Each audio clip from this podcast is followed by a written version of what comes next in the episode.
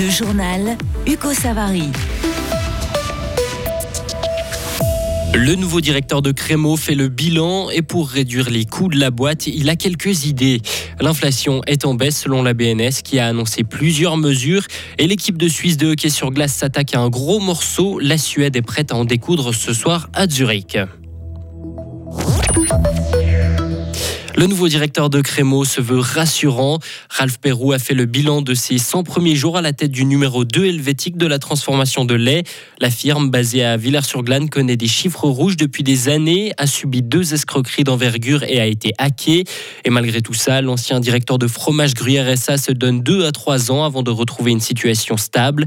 Pour ce faire, Crémeau doit se concentrer sur son core business, c'est-à-dire l'achat, la transformation et la valorisation du lait, et donc abandonner peut-être certaines autres activités comme le transport des marchandises. L'entreprise a lancé un appel d'offres qui a pris un peu de retard. Les explications de Ralph Perrou, directeur général de Crémeau. La décision viendra euh, en janvier de externaliser ou pas externaliser les transports. Mais aujourd'hui, ce qui est un fait, c'est que nous devons mettre un montant énorme pour investir dans notre matériel, pour être plus écologique, pour développer, puisqu'on a du vieux matériel. Et la question de se poser, est-ce que c'est vraiment là que nous devons investir pour le futur, ou plutôt sur nos marques et notre transformation du lait? Et du coup, ça veut dire qu'il euh, n'y aura pas de licenciement? Alors, les chauffeurs seront en aucun cas mis à la rue, puisque c'était la condition numéro une dans l'appel d'offres. C'est de reprendre, pas seulement les chauffeurs, mais leurs conditions salariales actuelles. Ce qui a été validé, ce qui a été euh, vraiment euh, mis noir sur blanc par euh, tous les transporteurs qui ont répondu à l'appel d'offres. Donc de ce côté-là, on peut assurer que tout le personnel serait repris, je dis bien conditionnel, puisque rien n'est décidé aujourd'hui. Ce secteur compte environ une centaine d'employés et une trentaine de véhicules. Crémeau a calculé qu'il faudrait compter entre 6 et 14 millions de francs d'investissement pour refaire le parc automobile. L'homme accusé du double homicidation a reconnu les faits. Il a également donné des explications sur son action et ses motivations.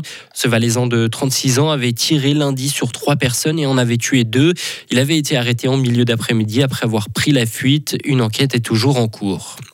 L'inflation devrait être limitée à 2,1% en 2023.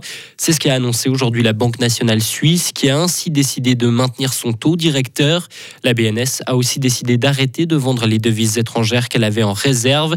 Elle laisse ainsi le franc, qui a un très haut niveau, suivre le cours du marché. La lutte contre l'inflation paraît donc en bonne voie.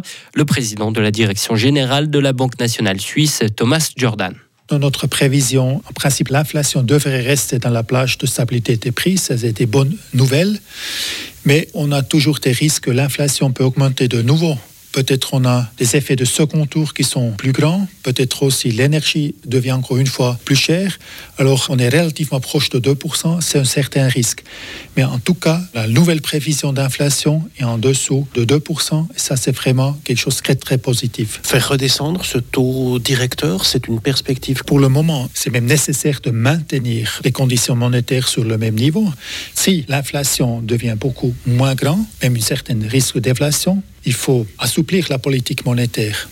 Et dans le cas opposé, quand la pression inflationniste augmente de nouveau, il faut plutôt resserrer la politique monétaire. Selon les prévisions, l'inflation devrait passer sous la barre des 2% en 2024 et 2025. Le tunnel du Lutschberg est actuellement fermé. La compagnie BLS a fermé les deux tubes du tunnel de base depuis 9h ce matin. En raison des précipitations persistantes de cette nuit, de l'eau s'est infiltrée dans le tunnel à différents endroits. Des spécialistes sont sur place pour analyser la situation et les voyageurs doivent prévoir des temps de parcours rallongés forcément. La BLS prévoit de réouvrir au moins un des deux tubes ce samedi. Du sable et de la boue doivent être déblayés. L'équipe euh, suisse de hockey sur glace face à sa bête noire. La Nati retrouve la Suède ce soir à 19h45 pour son premier match des Swiss Ice Hockey Games à Zurich. Elle reste sur 13 défaites d'affilée face aux Scandinaves, une statistique qui agace forcément les joueurs suisses et la fédération. L'attaquant fribourgeois Christophe Berchi le prend avec humour, mais reconnaît que 13 de suite, c'est un peu trop. Ça fait 4 ou 5 matchs qu'on dit maintenant, c'est le dernier. Mais euh, c'est une très belle équipe. Euh, on doit toujours bien se préparer contre eux et du coup, euh, ça sera de nouveau euh, une, une grande challenge pour nous euh, jeudi. ouais. C'est quoi la difficulté contre eux? Il y a un problème particulier avec la Suède qui fait que c'est dur? Non, je pense que c'est juste une, une très belle équipe. Je pense qu'ils jouent très bien tactiquement. Et puis, euh, ouais, c'est une équipe qui est disciplinée, euh, qui arrive à créer des trucs, qui aime bien jouer avec le puck. Et du coup, c'est ça euh, pour nous qu'il faudra faire attention. Des propos recueillis par notre envoyé spécial Jérémy Pignard. La Suisse entame son tournoi ce soir à Zurich face à la Suède. Coup d'envoi à 19h45. Et enfin, Lucien Denervaux a retrouvé un poste d'entraîneur. L'ancien coach du FC Bull a signé au FC Montais en première ligue. Il prendra ses fonctions au début du deuxième tour, a-t-il indiqué à Radio Fribourg.